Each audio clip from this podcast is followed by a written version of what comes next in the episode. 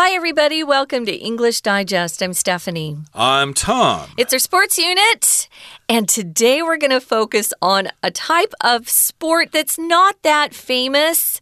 It's not something that is a team sport.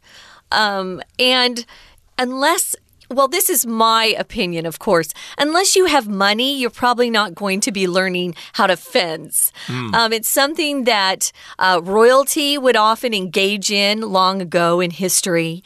And uh, yeah, you know, you'd have to find a special fencing teacher. That's not easy.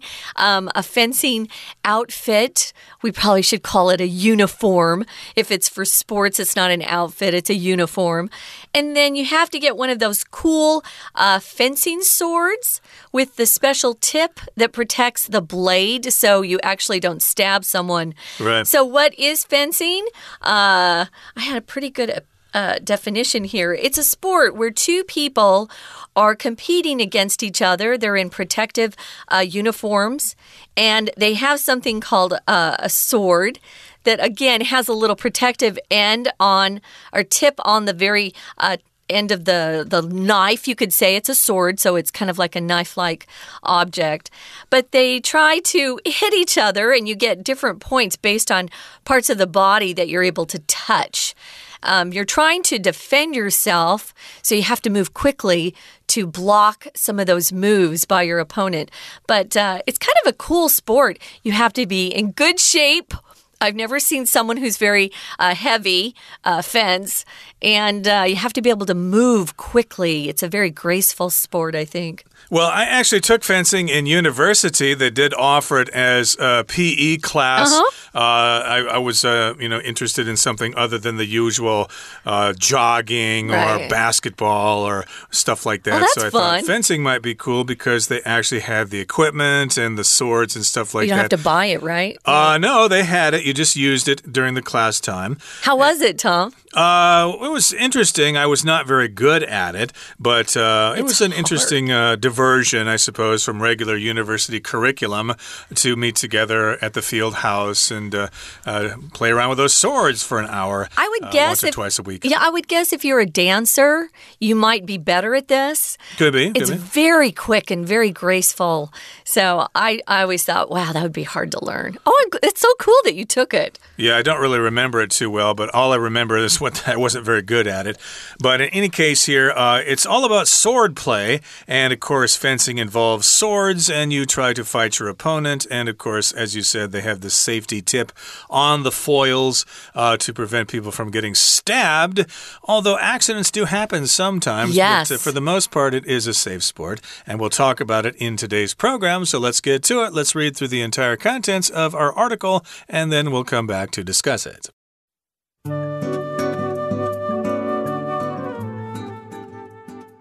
En garde! You hear the referee say as your opponent points a thin sword in your direction. You ready yourself similarly, and the bout begins. Moving back and forth, you block your opponent's blade and thrust your own toward them. The moment they hesitate, you stab your blade into their chest. A buzzer goes off. You've won the point. All this exciting swordplay is part of the combat sport of fencing. Modern fencing has its roots in European styles of sword fighting.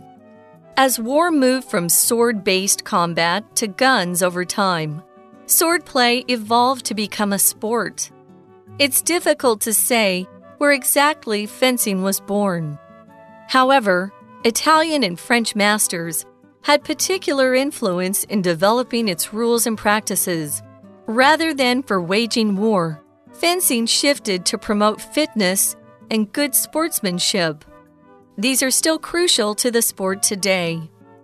In a fencing match, competitors strive to win points by touching a targeted area of their opponent's body armor with their blade. There are three blades used in fencing foil, saber, and epee. Varying in their construction and rules of play, these three weapons also suit different styles and targets. The shorter foil and longer epee require thrusting or stabbing with the blade. Meanwhile, the saber is best for cutting and slashing. By no means is fencing as simple as it seems. It's highly athletic and requires strategy, technique, and quick reaction times. It's a fantastic sport for keeping yourself in great shape, both mentally and physically. Okay, let's talk about the contents of our lesson for today. Fencing is a kind of sword play or sword fighting where you take swords and you battle an opponent, and there are different kinds of sword fighting all over the world. Of course, there is a, a, a sword fighting in ancient China, in uh, Japan with the ninja warriors, and of course, in different cultures, they all have different uh, ways to fight other people, holding up those sticks or pieces of metal. And we're talking specifically, I guess, about the European variety here of fencing. And of course, it's a sport these days. And in this particular sport, when you begin, uh, you say on guard, which is French for get ready or be on your guard, get ready to defend yourself. And that's what you will hear the referee say as your opponent points a thin sword in your direction. Now, of course, if you are involved in a fencing match, it's uh, one against against another person. And of course, you have a referee who is making sure uh, you're fighting correctly and there are no fouls and things like that. Of course, lots of sports have a referee there to sort of monitor things. Yeah, they're in charge of uh, keeping everybody um, uh, to obeying the rules. You have to be a good uh, uh, sportsman. You have to have good sportsmanship, be fair, play by the rules. Don't try, try to cheat. Uh, lots of sports have a ref, as we sometimes shorten it to a ref um, who will say, "Oh no, you just uh, you committed a foul, and this is your punishment." So you hear a referee um, actually say those words on guard.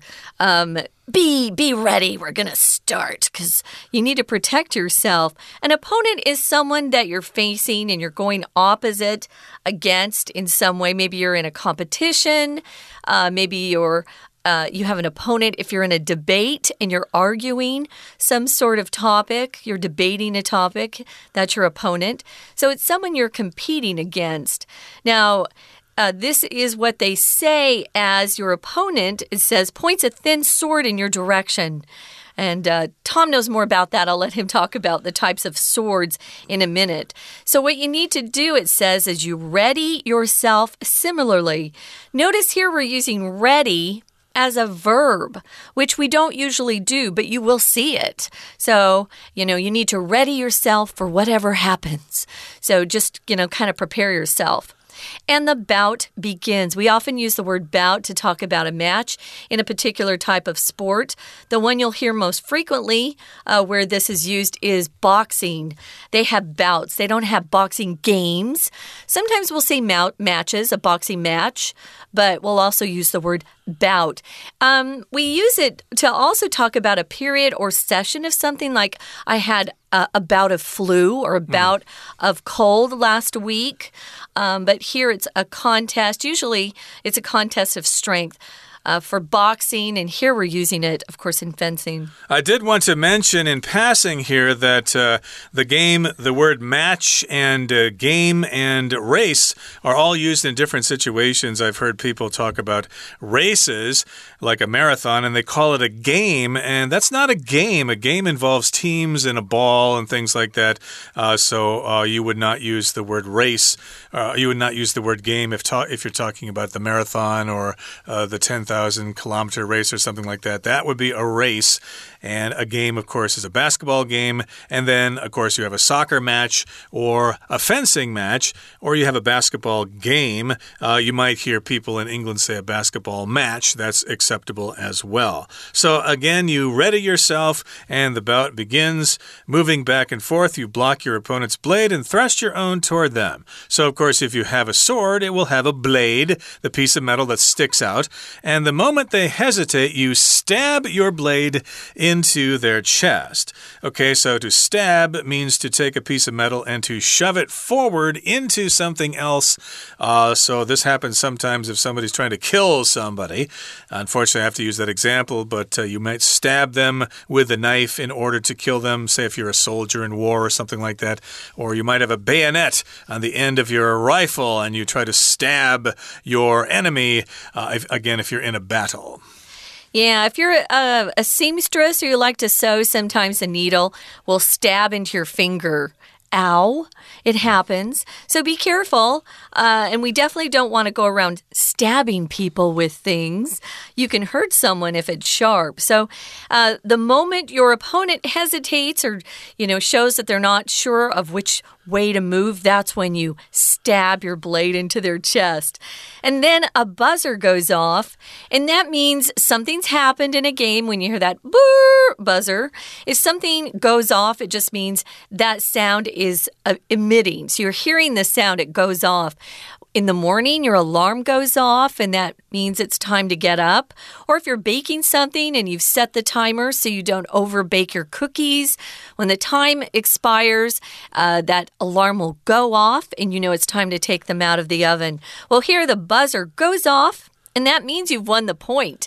So I guess, um, Tom, I don't know about fencing. I guess if you hit your opponent right, that's when you get a point. Yeah, I think it's electronic, of course. There are sensors in the uh, chest of the opponent, uh, of your uh, competitors. So, of course, if the tip of the sword touches that area, then a buzzer will go off, and you've won the point, and you have to compete for a certain number of points in each match, just like you would in a badminton game or a volleyball game, etc. Mm -hmm. And all this exciting swordplay is part of the combat sport of fencing. So, this is a combat sport, which means you're fighting an opponent as if you're trying to kill them. You're not really trying to kill them. And another combat sport would be, say, boxing or wrestling, uh, things like that. Okay, that brings us to the midway point in our explanation for today. Let's take a break right now and listen to our Chinese teacher. Hello everyone，我是派老师。今天讲解的是九月二十六号 Unit Fourteen Fencing，where swordplay meets sport。这是一篇扣漏字选择的练习题，内容和击剑 fencing 有关。不晓得听众朋友当中有多少人接触过这项运动？老师只在电影里看过。印象当中，从事击剑的人身手都非常的干净利落，矫健敏捷。好，我们现在一起来解题。请同学先看到第一题，前文提到 “You ready yourself similarly and the bow begins”。你也可以用同样的姿势预备，比赛开始。前后来回移动，你挡下对手的刀刃，并把自己的剑刺向对方。接着我们看题干本身的句子，空格 “They hesitate, you stab your blade into their chest”，意思是。空格，他们犹豫，你就挥剑刺向他们的胸口。而下一句提到分鸣器响了，你得分了。可见题干这一句代表得分的动作。好，请看四个选项，这四个选项的意思分别是：A until 直到；B the moment 是指一怎么样就怎么样；C 是 however 不论如何；D 是 even though 即使。把四个选项都试着带入句子。只有 B the moment 语义通顺，表示对手一犹豫，你就挥剑刺向他们的胸口。We're going to take a quick break. Stay tuned. We'll be right back.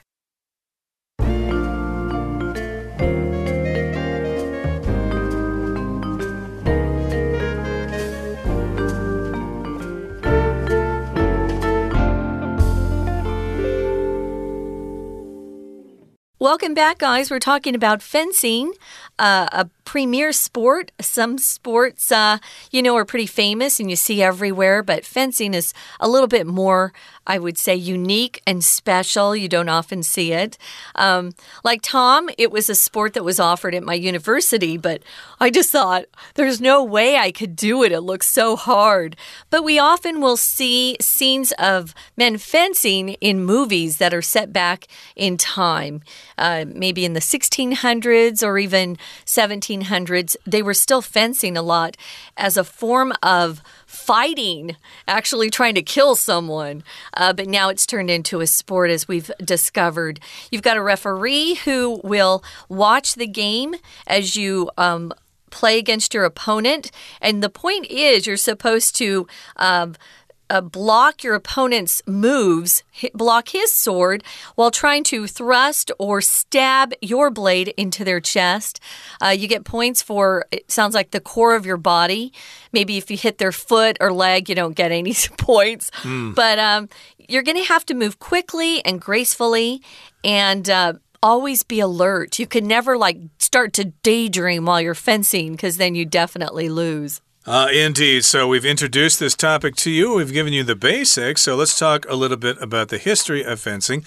And the second paragraph here it says Modern fencing has its roots in European styles of sword fighting. So, of course, Europeans have always been fighting wars and they used swords for a long time because they didn't have guns and cannons and stuff like that. Bombs. Uh, exactly. And as war moved from sword based combat to guns over time, swordplay evolved to become a sport. So, yes, they had rifles, they had guns on the battlefield, and maybe they carried bayonets from time to time, but that's not the same thing as a sword. It's just kind of like a knife at the end of your gun. But uh, they mostly used guns, so fencing or sword fighting became more of a sport. It evolved to become a sport. So, to evolve means to change gradually gradually over time. So, again, sword fighting was used in war, but it gradually changed into just a sport. It evolved. Yeah. So, this is. Um, how we're talking about the history of the sport here. It's it says here it's difficult to say where exactly fencing was born. However, we do know uh, a couple of things. First of all, the Italians and the French, they're the ones who had the biggest influence in developing the rules and practices that related to the game of fencing or the sport of fencing. So rather than or instead of waging war, fencing shifted to promote fitness and good sportsmanship. I think that's when it left uh, the lower classes classes and moved up entirely to the nobility who had the time to play sports like this. Uh, the rest of the people back then were busy trying to uh, grow food to eat or to make a living. So you'll often see nobility uh, fencing each other. It was kind of cool. So, sportsmanship, if you don't know what that means, it just means you're playing by the rules. You're not cheating. You're not trying to um, hurt your opponent. You're playing fair fair and square. Being a good sportsman or having good sportsmanship is really important. They'd still talk about sportsmanship today, especially when you're playing other schools or other leagues in some sort of professional sport. Sportsmanship is really important. Yeah, not trying to cheat, and of course, not being a braggart if you win, and not being a sore loser if you lose. It's a game, it's all about the sports and uh, getting better and being gentlemen or ladies uh, when you're playing the game. And these are still crucial to the sport today. So, of course, indeed, uh, they do practice the virtues of good sportsmanship in fencing. And again, it's something that uh, kind of an elite group of people do. It's not really that popular among the masses. But now, moving on to the next paragraph, it says In a fencing match, competitors strive to win points by touching a targeted area of their opponent's body armor with their blade. So they do wear special suits. They're not suits of armor, like metal and stuff like that, but it's kind of like a thick cloth. So if you do stab your opponent, the blade won't go through, and it's got a safety tip on it as well. And of course, there's this targeted area which extends uh, from your legs up over your chest. I don't believe it it includes your arms or your face either, so you have to hit them basically in the chest area. Oh, I, I, would hope you wouldn't go for their face, guys. Um, now, if you strive for something, this is a verb that we often will use when we're talking about goals, setting goals to achieve uh, through hard work. So, if you strive, you're exerting yourself, you're trying very hard to achieve your goals, or you might be um, in some sort of conflict or battle. So here we've got competitors who are in a contest and they're trying to strive to win points by touching a targeted area of their opponent's body armor with their blade. I wanted to mention for strive, which is a verb. Um, we don't often use the past perfect or um, present perfect. We usually just use strive because this verb changes forms and it gets a little weird. Strove is the past tense. I've never said strove, but you'll hear it. Or you could say strived. I've heard strived more than strove. Or striven uh, is the past, uh, uh the past, the part, participle, I should say. Striven. We don't use that much either. To mm. be hmm. honest, we just use a strive or strived, but strove is correct if you're trying to go for a past tense form of the verb. Now, moving on, we've got three blades used in fencing. I'm going to let Tom talk about these. Uh, yeah, they are the foil, the saber, and the epee. And varying in their construction and rules of play, these three weapons also suit different styles and targets. So the swords are a little different, and then the rules are slightly different for each sword, and the target areas are different as well. So I just described the target area for the foil, which is the upper body mostly, but not the arms and not the head. But for the epee, it's for the whole body. And for the saber, it's the upper body, including the arm. So they have different targeting areas, and then these swords are different as well. The blade is uh, different in shape and different in length as well. And again, it says they vary in their construction and they vary in their rules of play. They have different rules and different kinds of swords. Well, the shorter foil and longer epee require thrusting or stabbing with the blade. Meanwhile, the saber is best for cutting and slashing. So, again, you try to uh, poke someone with the foil or epee, and then you try to slash, hit somebody sideways with the saber. You could also hit them straight on, too, I believe.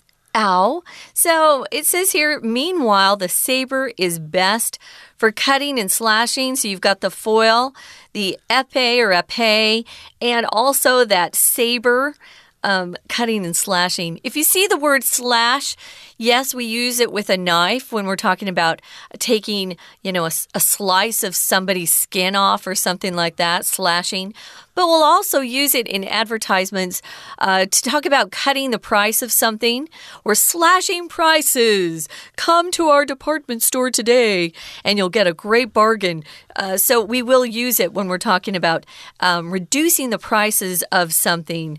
So moving on to the final paragraph, by no means or not at all in no way is fencing as simple as it seems. It's actually quite difficult to um, to play or to learn and to become proficient. It's highly athletic. If you talk about someone being athletic, uh, they're gifted with good muscles, they have good eye uh, to hand coordination. Uh, they're graceful. They're able to perform at high levels in different sports. They're athletic. So you need to be athletic. It requires strategy, using your mind, technique. You'll have to have practiced quite a bit at this, and you need to be quick in your reactions to the moves that your opponent makes. Uh, indeed. So you got to be watching when they attack. You need to block it off, and you need to figure out when you attack. So, indeed, it can be quite uh, exhausting. And yes, indeed, it is a fantastic sport for keeping yourself in great shape both mentally and physically. So consider joining a fencing club. I think I knew a woman oh. about uh, four or five years ago, a mm -hmm. foreign woman who lived in Taiwan who was into fencing. She did fencing, although I don't remember if she did fencing here in Taiwan or back in the USA where she was from. But uh, evidently, fencing is still alive and well, cool. and it might be available here in Taiwan on, something you might consider checking out. Okay, that brings us to the end of our explanation for today. It's time now to listen to our Chinese teacher. 接着，请看第二题。前文说明，现代击剑 （Modern Fencing） 起源于欧式风格的 Sword Fighting（ 剑术）。当战争随着时间从以剑为基础的战斗转变为用枪，剑术则演变成一项运动。接着就是第二题题干本身的句子。 it's difficult to say 空格 exactly fencing was born。我们先用文法观念解题。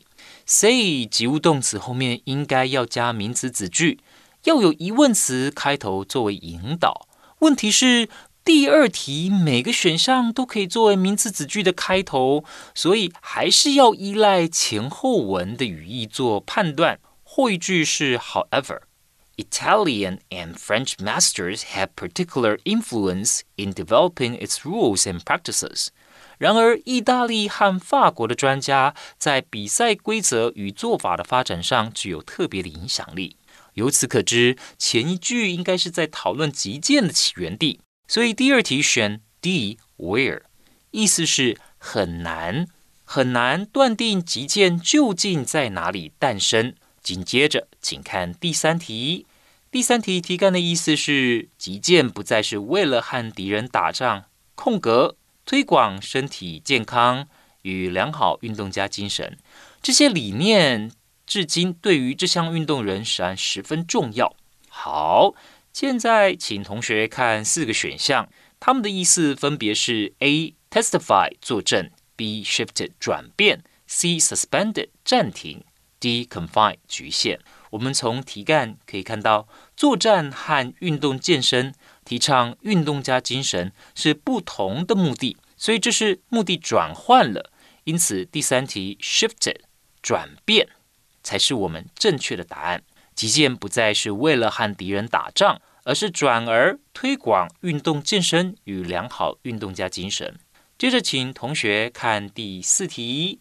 空格 in their construction and rules of play 这边，中文意思是说，在构造和使用规则空格这三种武器也适用不同剑式和目标。好，请同学看四个选项，这四个选项的意思分别是：A varying 变化不同；B benefiting 是获益受惠；C uniting 是团结联合；D Multiplying 是大幅增加。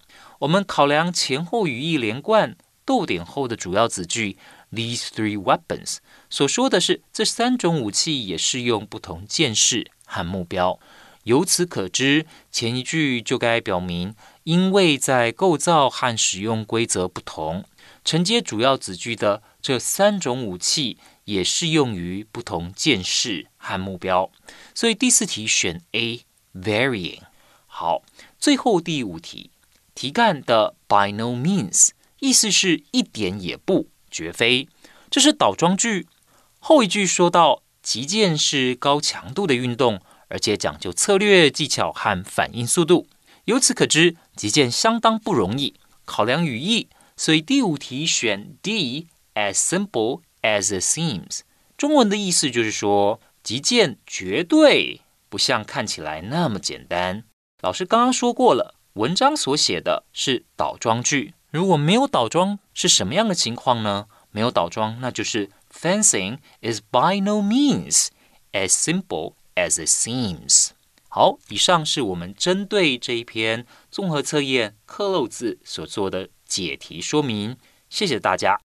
That's it for today. Thanks for joining us, and please join us again next time. And do keep yourselves in shape. Uh, find a sport to participate in and quit spending all your day on those screens. Uh, yeah. yeah, get your body moving out there and exercise. It's good for your health. From all of us here at English Digest, my name is Tom. I'm Stephanie. Goodbye. Bye.